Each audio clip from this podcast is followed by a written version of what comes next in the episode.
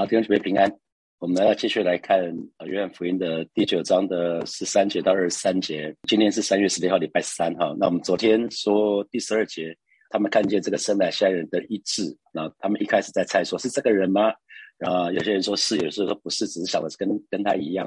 然后那个人就说：“就是我，就是我，就是我。”非常兴奋的说：“就是我。”然后他们就问这个人说：“那个人在哪里？”他说：“我不知道。”那我们昨天说预知详情如何，下回登检哈，就是今天哈。那我们就看到他们蛮妙的，他们其实是把这个从前生来瞎眼的人呢，就带到法利赛人那里啊，就是今天第十三节的经文，他们就把这个生来瞎眼的人带到法利赛人那里。为什么呢？因为耶稣霍尼开他眼睛的日子是安息日，哇，又是安息日，又是安息日，又是耶稣。然后耶稣在安息日里面做了什么？霍尼。就是抹抹，然后又做了两个动作，一个是吐口水，然后和泥巴，和泥巴这个事情，还有抹在眼睛上这两件事情，其实都违反了安息日的规定啊。这两件事情都违反了安息日的规定。然后这个人走入到西罗亚池，安息日那天也不准这样子，所以两个人都踩线。好，所以十三十五节这个法利赛人就问这个这个人是怎么怎么得看见的？下次对他们说。他把泥抹在我的眼睛上，我去一洗就看见了。哦，那大家还记得吗？之前耶稣在耶路撒冷行的神迹，就是在毕斯大池医治了病了三十八年的病人，也是安息日啊，也是安息日。安息日那天是不能医病的哈，是不能做这件事情的。那可是这一群人呢，上次非常的不开心，他们会想到说，怎么又是耶稣？耶稣你又来了，你来找麻烦吗？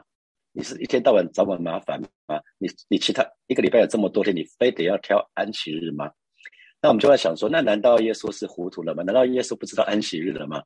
所以其实非常有可能是耶稣是故意的，啊，耶稣要打破打破他们那个错误的看法，啊，那个因为他们已经由来已久，从从那个犹太人三次归回之后，他们就在找答案，为什么他们是选神的选民，可是以色列却亡国？所以，当尼西米以以斯拉第三次归回的时候，他们就找了一堆一堆人，然后在研究说为什么犹太人会灭国。所以他们找到了结论，就是他们不守神的律法。那其中有一个很重要，就是他们违反安息日。也是因为这样子，他们就衍生出来很多的律例，有六百多条律例，其中包括三百多条不能做的，两百多条可以做的事情。那耶稣。踩线了哈，耶稣踩线，耶稣违反了他们的规定啊。那可是弟兄姐妹你要记得，规定是人所定的，不是神所定的。这规定是人所定的，不是神所定的。所以，可是这次的事件却造成了耶稣跟当时的宗教体系更就极大的冲突，因为当时的宗教体系已经僵化了，已经僵化了啊。他们只是在遵守规定，可是却失去对神的爱。这一个非常可惜的事情，所以我们就要看说，哎，不管是任何的组织、宗教组织或者体系或者教会，可能会面对的危机，本身组织绝对不是问题，可是久了，很多时候组织久了呢，就会产生权力的构造，啊，会有一个权力的构造，久只要久了啊，比如说当时的祭司长或大祭司，可能他在那个位置很久了，那每个人看到他只能说 Yes sir，好，那那这个领袖呢？长久面对这样的时候呢，就会就会有危险，因为权力会让人腐化，任何的权力都是这样子。所以在位太久了呢，因为他已经习习惯发号施令，那有的时候也有可能是因为太忙碌了，或者是过劳啊，太忙碌了或者过劳。那如果正好在面对巨大压力的时候呢，找错找错出口啊，就会找错出口。那这个时候就会会有一点有点可怕。啊啊，回到火把教会这边来，那我们就。就是这几年，感谢神，只让我们有一些平信徒领袖，他们愿意参与教会的建造，包括从建堂的委员，包括我们核心的团队。啊，教会没有执委会，可是我们却有一群呃中心的核心团队，他们关于教会的核心议题，就跟着跟着牧者们就一起一起讨论啊，一起做决定。那我们也有很很棒的财务委员团队啊，那那他们就在。就对教会的每一笔支出，他们对教会的支出是是检视的，所以教会一定要对会有的奉献是忠心的啊，确认确认这件事情。所以大家可以看到，今年我们的财务报表哈，有损有损益表、资产负债表，我们要确保在教会火把教会里面资讯是透明的，是可以接受检视的。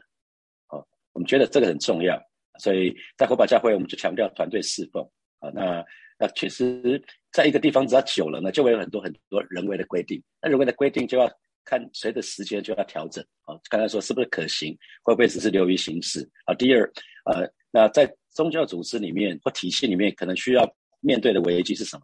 会在上位者比较高位的人会想要维持权力的欲望。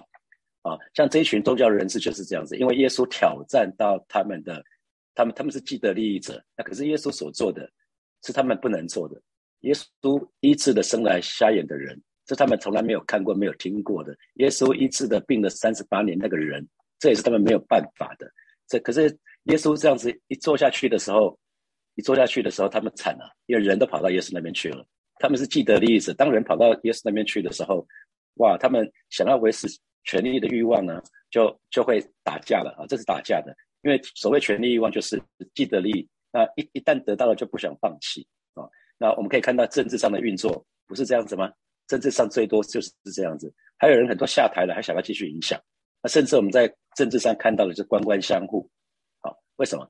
因为他必须要保护好彼此，不然的话唇亡齿寒啊。那所以有的有些事情也见不得光，就遮遮掩掩啊。所以当时法利赛人就是这样子，因为他们。在耶稣，在耶稣之前，在施洗约翰之前，他们享受人群的簇拥啊，他们享受人群的簇拥。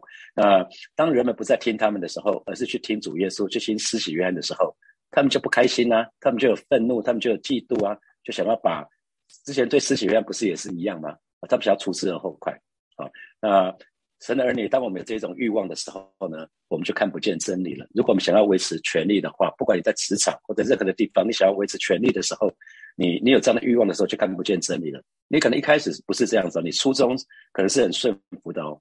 那当时的宗教领袖，他们非常熟悉摩西五经啊。可是你可以看到这个时候的这些宗教领袖，好像瞎了一样，好像眼睛瞎了一样，他们完全看不到真理啊。这个是一个非常可怕的事情，也是可惜的事情。所以我要提醒我们在在不管是现场或是之后在线上成根的弟兄姐妹，如果你是有领袖的位分啊，而且在领袖的位分很久。你要小心啊！你要面对挑战，因为领袖免不了要面对挑战，免不了要面对诱惑。通常从三个方面，我们讲权力就是 power，然后金钱就是 money，那一个是 sex，一个是性。那这就是圣经里面讲的眼目的情欲、肉体的情欲、精神的骄傲。所以我最常跟同工分享的，全全的同工分享的就是，当我们在开会的时候，如果我们要找答案，如果大家都可以不自私，我始终相信，只要大家都不自私，我们就可以找到最好的答案。不是谁说了就算，而是如果我们都不自私，我们就可以找到最好的答案。那当当任何人有这种欲望，就是想要维持权力的欲望的时候，就很难接受神的带领啊，因为我们自己跟自己的想法跟神的带领很多时候是不一样的。因为我们从一开始就讲了，神神的神的法则，神做事的法则是不会越过我们的自由意志。所以，当我们自由意志是这个样子的时候，谁也不能怎样。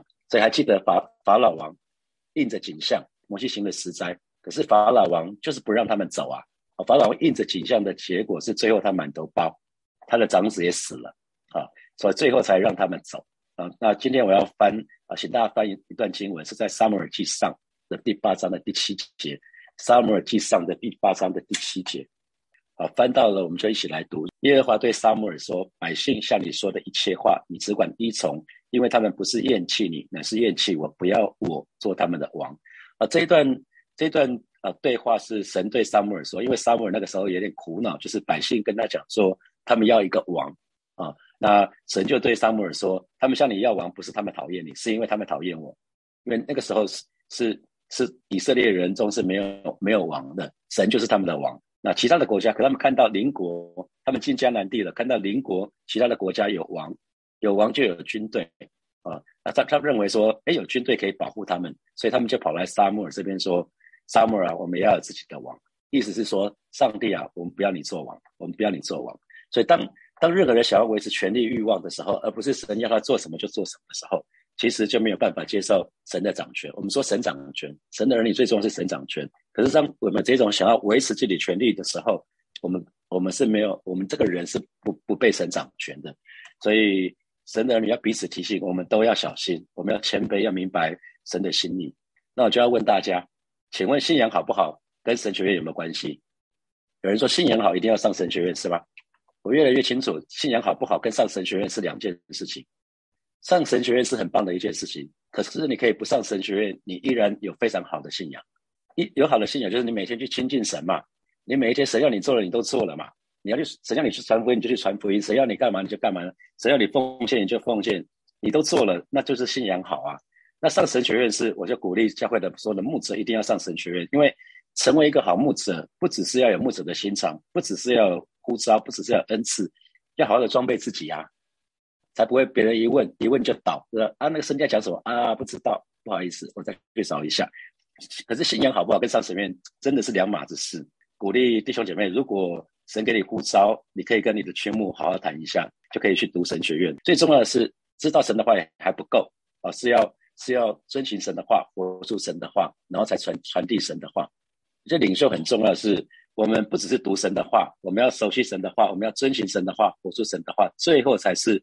教导神的话，传递神的话，我们需要不断的领受再去传递，也要学习。我们这边有很多小组长或者区长，要学习我们服侍的时候，不是靠着恩赐。我们讲的是不是依靠势力，不是依靠才能，而是依靠神的灵。恩赐是什么？恩赐是让我们服侍不费力。因为如果我们有这个恩赐，我们服侍起来就不费力。所以你的的服侍绝对要跟你的恩赐要扣在一起。这也是鼓励领袖去报使命意向营的原因。因为找到你的意向，找到你的恩赐的时候，你的服侍就可以不费力啊，因为是依靠神。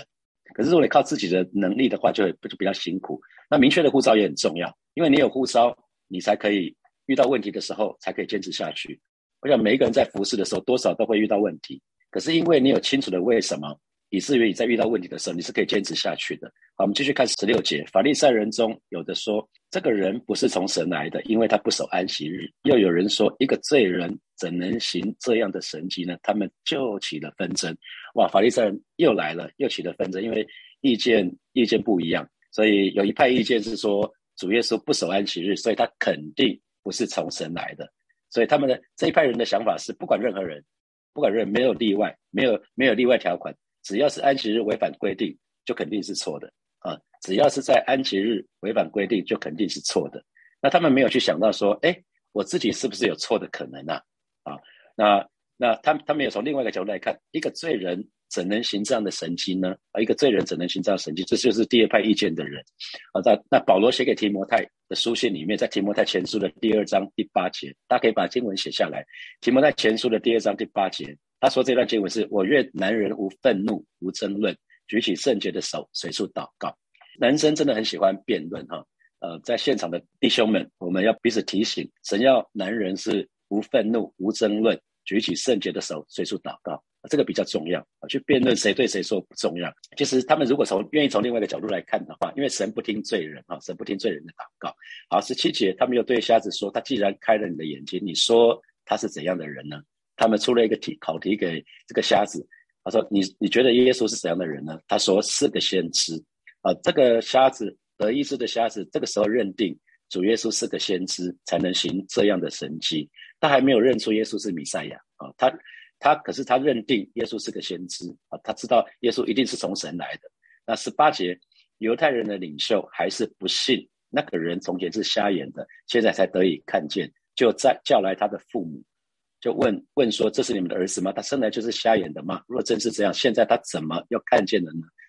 宗教领袖不相信这个神迹是真的，因为他们从来没看过、没听过。他们也不相信这个生来瞎眼的人他刚刚所讲的这些事情，所以他们很自然的想法是这是不可能的事情。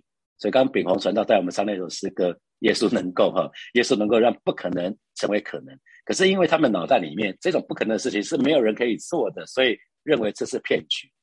他们八认为这个八成是骗局啊，所以你知道弟兄姐妹很很妙的是，对于不相信的人，有的时候真的多说无益啦。啊，你怎么说他们都不都不相信。好，二十节，这个瞎子的父母就说了哦，他是我们的儿子，生来就瞎眼，这是我们知道的。二十一节，至至于他如今怎么能看见，我们却不知道是谁开了眼睛，我们也不知道。他已经成人，你们问他吧，他自己必能说。哇，这个这个瞎子的父母亲，我们相信，当他看见自己的儿子可以看见的时候，他们一定是非常非常开心的。可是呢，他们却不能逢人就分享说，我的儿子看见了怎么什么什么什么，因为他们见多了，他们非常知道宗教的领袖他们的想法。二十二节说的，呃，他父母这么说是因为害怕犹太人的领袖，那些领袖已经宣布，谁说耶稣是基督，就把谁赶出去，赶出会堂。所以那个人的父母说，他已经是成年人了，你们问他吧。所以他什么都不想说啊。那他他回答说，他已经成成人了，他已经成年了，你们问他吧。啊，他他觉得多说不行，多说了可恐怕会遭遭祸，会被赶出会堂。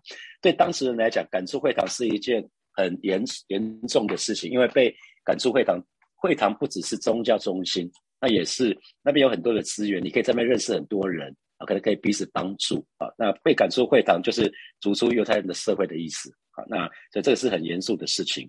那可是当这个人的父母说他已经是成年人了，你们问他吧。我觉得这一句话也蛮好的，鼓励在现场有一些弟兄姐妹，你的子女已经成年了，你的子女已经成年，你不要什么事情都替他做主，好不好？当你的孩子已经子女已经成年了，你要让他成年的意思就是他可以做。做自己的决定，他他自己要负责，他自己要独立啊，而不是在做妈宝或爸爸。所以，如果我们这边有子女及成年的呃弟兄姐妹，鼓励你们放手吧，啊，不要为他们忧虑，你要常常为他们祷告。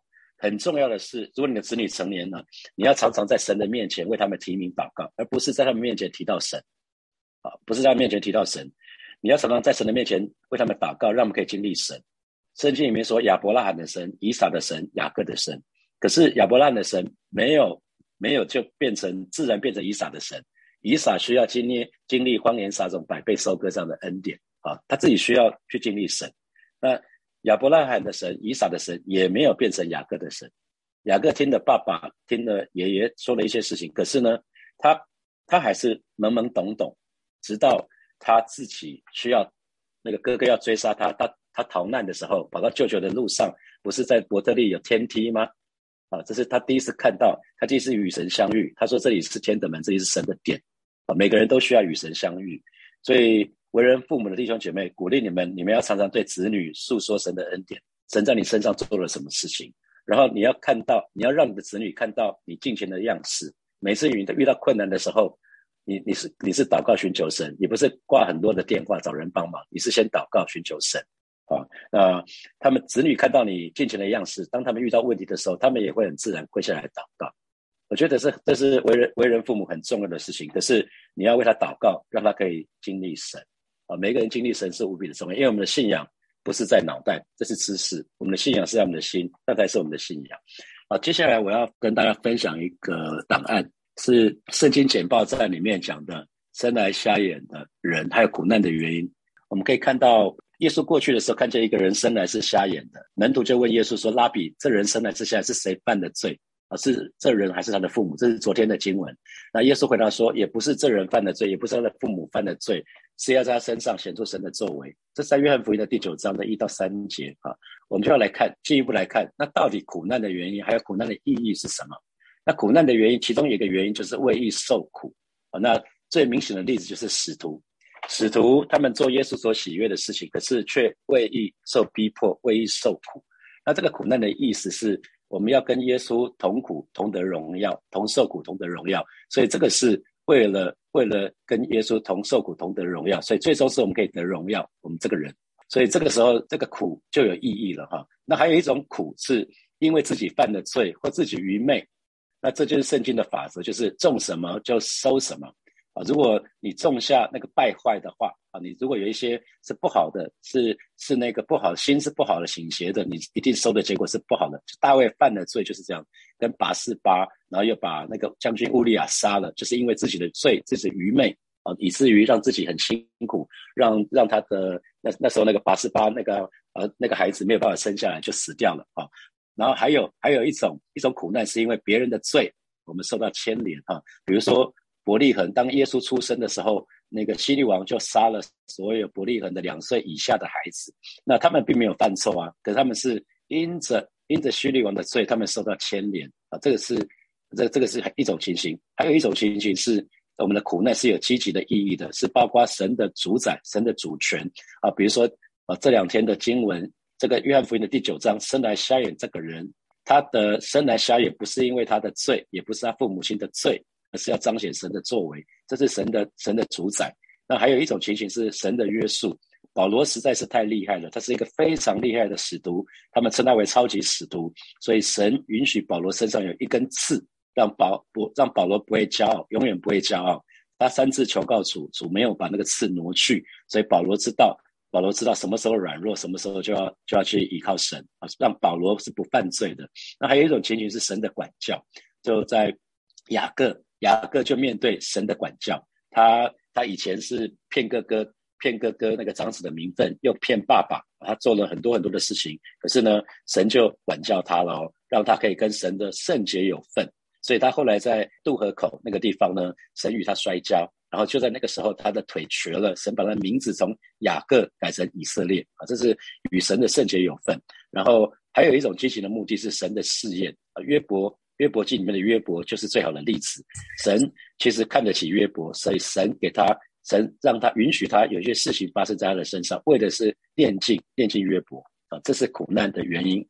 那我们知道伊甸园里面神神的话语说。啊，不要去吃那些林中所有的果子，所有的树都可以吃，树上的果子都可以吃。那唯独那个分别三人的树不要吃啊。那有一棵生命树，那分别三人的树讲的是，因为你要自己做主了嘛，就是离神独立。那可是生命树呢，就是依靠神自己。一个就是分别三人的果子，那这个是靠自己。那一个是生命树的果子，就是我们决定依靠神。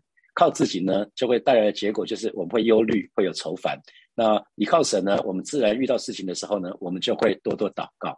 然后靠自己呢，不不只是会有忧虑，不只是会有烦恼，因为我们自己不是无所不能嘛，我们自己有限制。于是当我们不行的时候，我们就会发怨言。可是依靠神呢，就会跑到正向循环，因为依靠神，我们就知道要常常祷告，向神祷告，向神祷告呢，我们就会有从神来的看见啊。所以当即便是在苦难的当中，我们可以向神感恩啊。当我们自己会。会靠自己的时候呢，最终不只是会忧虑烦恼，不只会发愿，还会想要争公平，那会想要跟别人理论啊，讨个公道，然后最后会有不饶恕。那可是依靠神呢，不只是会常常祷告，常常谢恩，最终会产生一些很美好的果子，就是爱，会谦卑，会饶恕人。这是这是截然不同的。所以分别善恶的树，吃别吃了分别善恶的树的果子，基本上就是会在魂里面，魂就是我们的知识。情感意志，所以我最常做的就是谁对谁错，谁是谁非。所以这就是这一群人，包括耶稣的门徒，是谁犯的罪？是这个人还是他的父母亲？他们想的是这些事情。可是回到灵里面来，吃了生命树的人就是我们，应该是转到灵里面，从神的答案啊，一定是要从神才能找到答案。这就是耶稣说的，不是这人犯的罪，也不是他父母犯的罪，是要在他身上显出神的作为来啊。所以这是。很美的事情，然后这个是在约翰福音的第四章，耶稣跟那个撒玛利亚妇人的对话。撒玛利亚妇人她的想法是：我们的祖宗在这山上礼拜，你们却说应该礼拜的地方是在耶路撒冷。他们讲的是敬拜的地方，什么地方才是敬拜的地方？可是耶稣说了，你们拜父也不是在这个山上，也不是在耶路撒冷，地点根本不重要。神要我们用心灵和诚实来敬拜他。好，那我们继续看下去。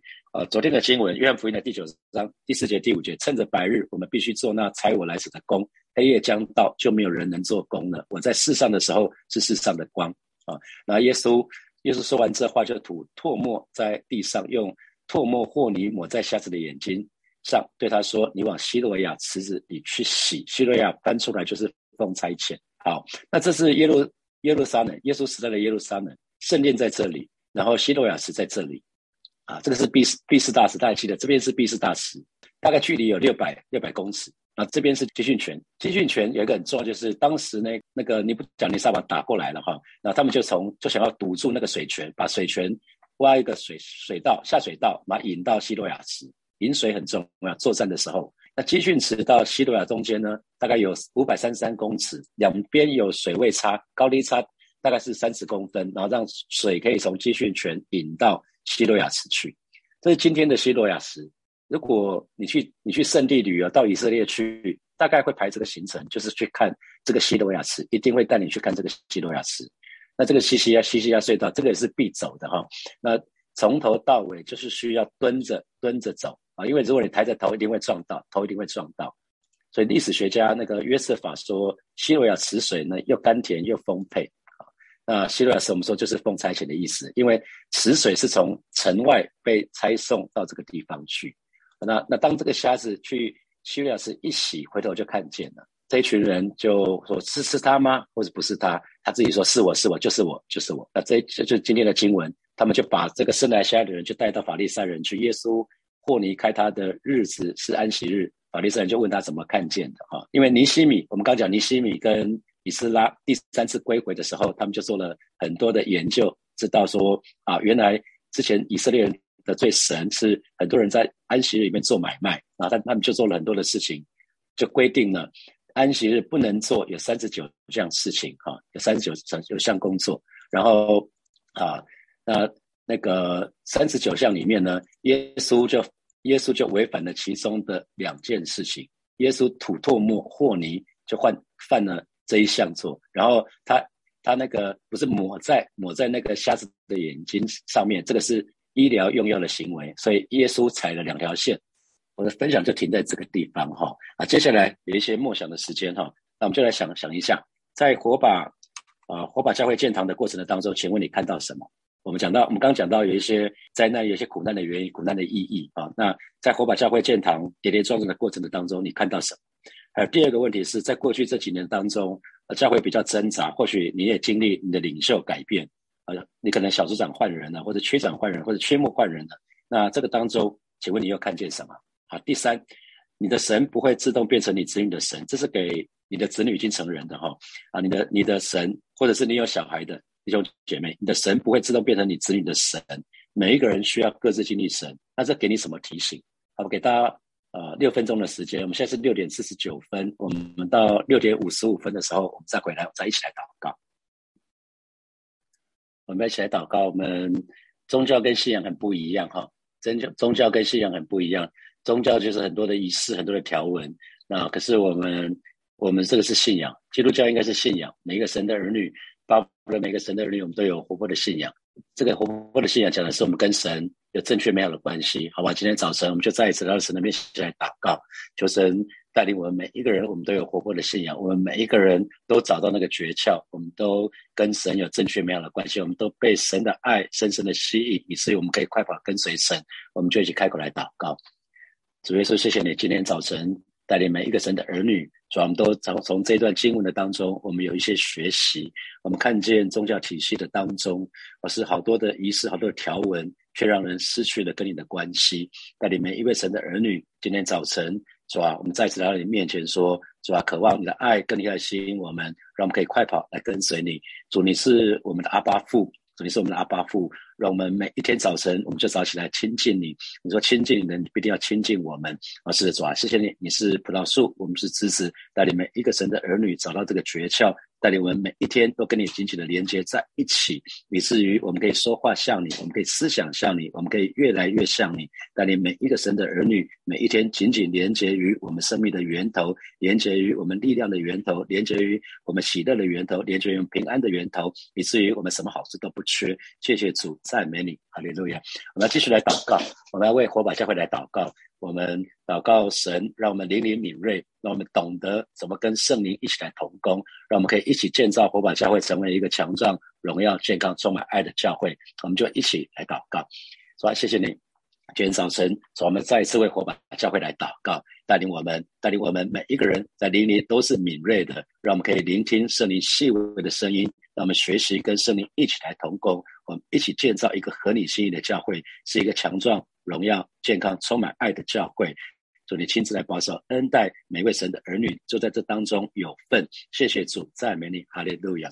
最后我们要做一个祷告，就是为我们的子女祷告。不管你的孩子多大，要为我们的子女祷告。就我们就是把我们的子女献给神。我们相信，我们我们的子女是属于神的。我们只不过是管家。我们有一个责任，就是建造我们的子女，让他们有美好的灵命，有美好的品格。求神赐给我们智慧。让我们知道怎么来带领我们的子女，让他们一生爱主，一生敬畏主。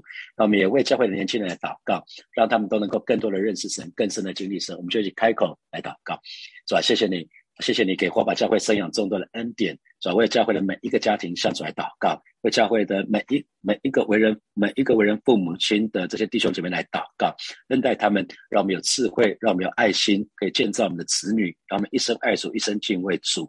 也特别为教会所有的年轻人向主来祷告，而是主要期待，真是保守他们，让我们在年轻的时候，他们就可以认识你，就可以更深的经历主耶稣你自己，以至于他们一生真的不偏走，不偏左，不偏右，让我们一生都走在主的主道路上面，到老都不偏离。祝你亲自来保守，恩待火把教会。我是主，你既然要我们做年轻人，就求主把年轻人多多的加给我们，也让我们可以建造年轻人，真的是成为爱主的门徒。谢谢主与我们同在，奉耶稣基督的名祷告，阿门，阿门。我们把热掌声给给我们的神，哈利路亚。好，我们今天的晨更就停在这边哦。祝福大家有得胜的一天。好，我们明天见，拜拜。